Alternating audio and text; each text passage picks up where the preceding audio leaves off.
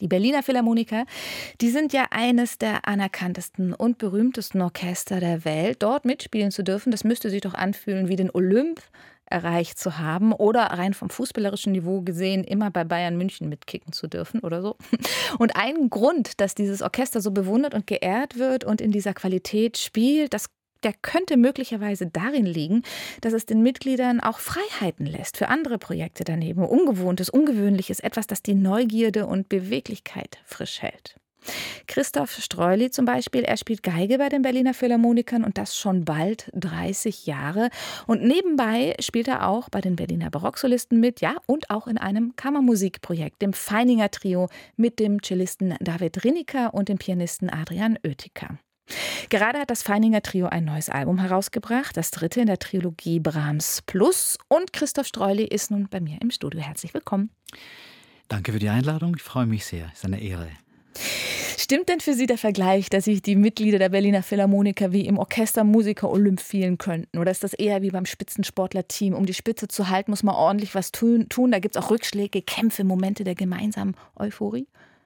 Also der Vergleich mit dem Olymp stimmt ganz sicher. Also klar, auf alle Fälle. Oder Sie haben schöne Vergleiche äh, gebracht vorher mit den Sportlern, mit Bayern München. Ich würde sagen, man kann auch sagen, ein Sechser im Lotto. Oder Union Berlin hätte ich ja viel lieber gesagt, aber denen geht es gerade nicht so gut. Sie sind seit gut 27 Jahren Geiger bei den Berliner Philharmonikern, seit 1997. Richtig. Team Zweite Violin. Können Sie beschreiben, wie das Gefühl war, als Sie Ihr Probespiel bestanden hatten? Ja, ähm, ja, das ist ein bisschen vergleichbar wie in einem Taumel. Man man spielt seine Runden und es bleiben immer weniger übrig. Und am Schluss wartet man in seiner Garderobe oder vor der Garderobe und dann plötzlich gehen die Türen auf und das ganze Orchester strömt raus und gratuliert einem. Das ist zuerst einfach fast gar nicht zu fassen. Ja, ich habe damals in einem kleinen Hotel am Kurfürstendamm äh, äh, gelebt und bin dann zurück und wollte ein paar Freunden anrufen und aus den paar Freunden sind dann viele geworden und die äh, damals hatte man noch keine Handys und die Rechnung war dann auch exorbitant, aber es war egal. Mhm, sie haben sich gefreut und Sie sind geblieben, auch noch das Probespiel, äh, das Probejahr bestanden. Das ist ja, oder sind es zwei Jahre? Die ne? sind zwei, sind maximal zwei Jahre, zwei Jahre ja. ja. Ja, ja, das ist ja auch nochmal eine. Ja, das ist eine große Herausforderung, das ist ganz klar, ja. Und seit der Zeit haben Sie mit drei Chefdirigenten zusammengearbeitet, mit Claudia Bado, mhm. mit Simon Rattle und jetzt auch und mit, mit Kirill Petrenko. Genau. Richtig. War denn jeder Wechsel für Sie so als Orchester sofort spürbar und woran? Ja, selbstverständlich. Naja, weil jeder Mensch natürlich eine andere Persönlichkeit mitbringt, eine andere Herangehensweise.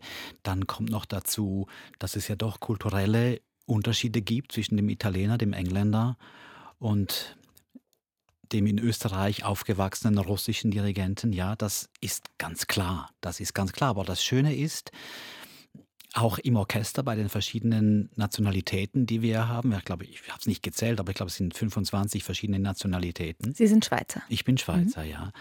Und wie es möglich ist, trotz der verschiedenen Herkunft am gleichen Strang zu ziehen und dann so etwas wie einen imaginären Klammkörper zu schaffen und nach dem Goethe-Wort, das Ganze ist mehr als die Summe der Einzelteile.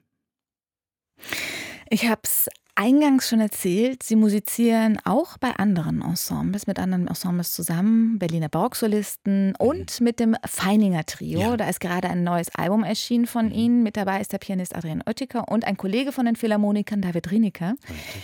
Ähm, ist das denn so? Erfrischt die Arbeit für die anderen Projekte für Sie, für, für die Arbeit im Orchester? Ja, absolut, absolut. Es ist ein Geben und ein Nehmen. Und ich glaube auch, dass man das wirklich spürt, dass alle Kolleginnen und Kollegen so aktiv sind, kammermusikalisch und das auch wieder einbringen. Ich glaube, es ist eine Wechselwirkung. Man profitiert in der Kammermusik von den Erfahrungen des Orchesters und umgekehrt, dass sich zuhören, ähm, die Balance zu finden zwischen Engagement im Orchester und gleichzeitig sich zurücknehmen zu können und dem Ganzen zu dienen. Das ist ein ganz schwieriger eine ganz schwierige Gratwanderung. Ja. Zu entscheiden, wo ist meine ganz eigene Initiative gefordert und gewünscht und wo muss ich mich ein bisschen zurücknehmen, um dem Ganzen mehr äh, zu dienen. Ja. Ist das bei der Kammermusik dann ein bisschen anders? Nein, aber das Orchestrale und das Zusammenfinden ähm, ist natürlich eine große Chance. Also zum Beispiel mein Kollege und Freund David Rinika, der Cellist, ähm, wir versuchen intuitiv einen gemeinsamen Klang zu finden, der uns eher verschmelzen lässt, als sich voneinander abhebt. Man könnte ja sagen, beim Klaviertrio ist es eine absolut solistische Besetzung. Ja, hätte ich jetzt ähm, irgendwie auch ist vermutet. es auch, mhm. ist es auch. Aber wir suchen immer danach, nach, der gemeins nach dem gemeinsamen Klang, nach der gemeinsamen Phrasierung, nach dem, nach dem, Zusammenschmelzen. Mhm. Ja, und das ist eindeutig eine Qualität, die aus dem Orchester stammt. 2005, vor 18 Jahren, haben Sie das Feininger Trio mitgegründet. Erzählen Sie uns doch mal, wie ist es denn zu dieser Gründung gekommen? Was stand dahinter? Wir kennen uns natürlich schon lange. Äh, Adrian Oettiker ist ein hervorragender Geiger der lange nicht wusste, ob er Pianist werden soll oder Geiger. Wir kennen uns von Jugendmusikwettbewerben aus der Schweiz noch damals, äh, auch als Konkurrenten. Ähm, David kenne ich auch äh, aus der Studienzeit.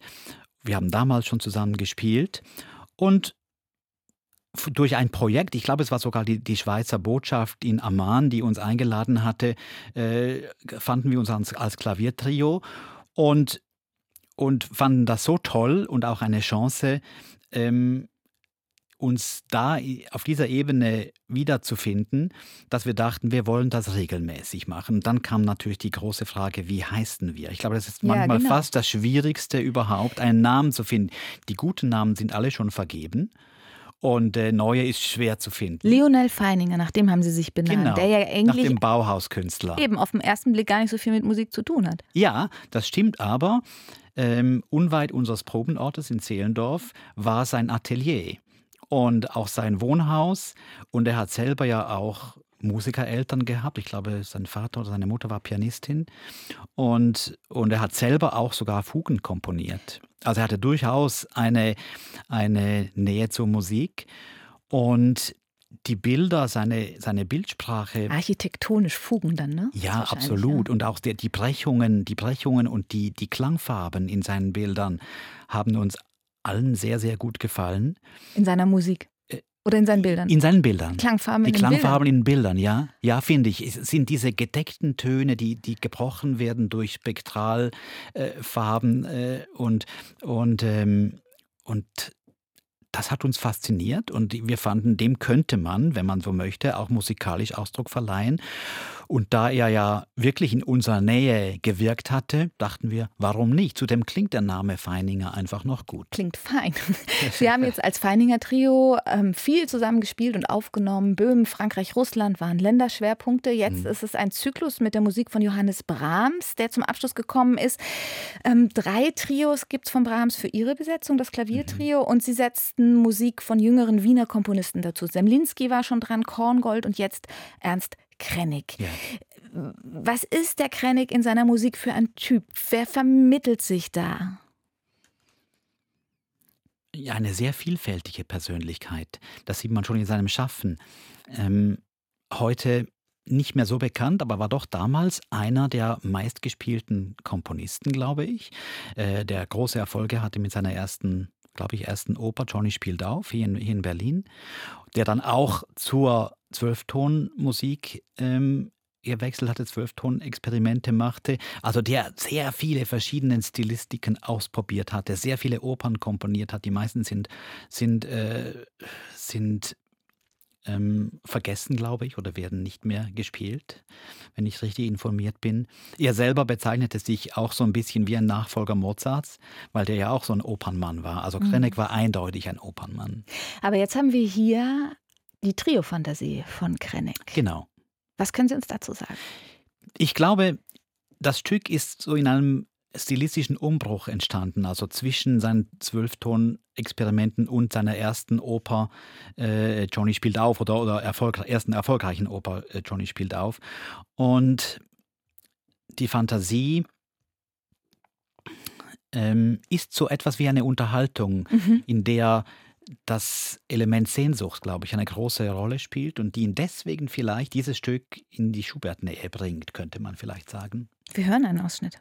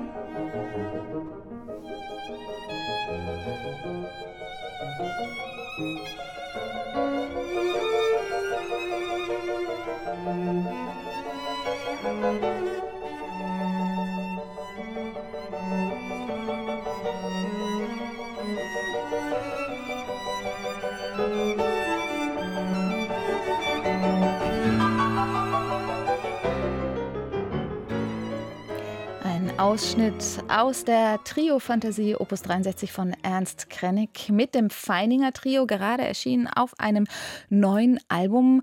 Herr Streuli, wenn das jetzt so zwei Personen wären, der Geiger und der Cellist, wie sind die für Sie? Na, ich würde mal sagen, die unterhalten sich im besten Sinne einer Unterhaltung. Und ich glaube, sie haben Sehnsucht oder sie, sie schwelgen in etwas. Äh, und, und jeder, jeder gibt in der Unterhaltung noch eine Nuance, die ihm wichtig ist, dazu. Mhm. Ja, aber sie sind sich einig, dass es sich, dass der Gegenstand der Sehnsucht lohnt. ähm, Krennig ist eben einer der Komponisten, die Sie jetzt in Ihrer Trilogie neben die großen Klaviertrios von Brahms gestellt mhm. haben. Und die sind ja weit weniger bekannt als Brahms. Hat mhm. Sie das angespornt? Ja, absolut. Und wir wollten auch so ein bisschen wie ein Fenster ins 20. Jahrhundert aufstoßen, um zu überlegen, wie könnte es in der Musik, in der Kammermusik weitergehen? Was, was wären neue Entwürfe, die entstehen? Ja. Mit, angefangen mit Zemlinski, der damals ja, das ist ein sehr frühes Werk, das Zemlinski-Trio, der damals äh, den Anspruch hatte, so bramsig wie möglich zu komponieren. Korngold als Wunderkind, selber Schüler von, von Zemlinski, wiederum hier die Verbindung, ähm, geht als Wunderkind, 13 Jahre alt, hat er dieses wahnsinnige Trio geschrieben. Äh, wieder andere Wege. Alle, alle drei sind nach, in die USA ausgewandert haben dort ganz unterschiedliche äh, Weiterführungen ihrer, ihrer Biografie erlebt. Äh, äh, Korngold zum Beispiel kam, kam, dann zurück mhm. okay. äh, und war so enttäuscht, dass die Musik ganz andere Wege ging. Also das hat uns interessiert, so hypothetisch. Wie, was hätte alles passieren können oder was ist passiert? Haben Sie denn jetzt neben den Verpflichtungen mit den Berliner Philharmonikern Zeit für Konzerte mit dem Trio? Ja, es ist so quasi, wie soll ich sagen, ein Luxusunternehmen. Wir können spielen, müssen aber nicht. Das heißt, wir können uns aussuchen, äh, was uns interessiert. Wir brauchen da künstlerisch keine Kompromisse zu machen. Wir können sagen, wir möchten jetzt äh, Korngold oder Zemlinski aufnehmen, äh, weil uns das interessiert und weil es uns künstlerisch sinnvoll erscheint. Das ist eine absolute Luxussituation. Sagt Christoph Streuli. Er ist Violinist vom Feininger Trio. Gerade ist das neue Album vom Feininger Trio erschienen. Darauf sind das Klaviertrio Nummer 1 von Johannes Brahms und die Trio Fantasie Opus 63 von Ernst Krennig zu hören. Und aus dem Brahms Trio hören wir jetzt gleich einen Satz. Können Sie uns, Herr Streuli, noch einen Satz von Ihnen dazu mitgeben, worauf wir achten können jetzt bei dem Finale? Es ist einfach wieder bemerkenswert, wie Brahms die verschiedenen Stimmen führt, wie er, wie er zum Beispiel die, die Streicher, nachdem sie ihr Thema vorgespielt haben, oft in Oktaven führt, dem Klavier äh, als andere Klangfarbe gegenübersetzt. Das ist meisterhaft. Wir hören uns. Vielen Dank für Ihren Besuch. Danke auch.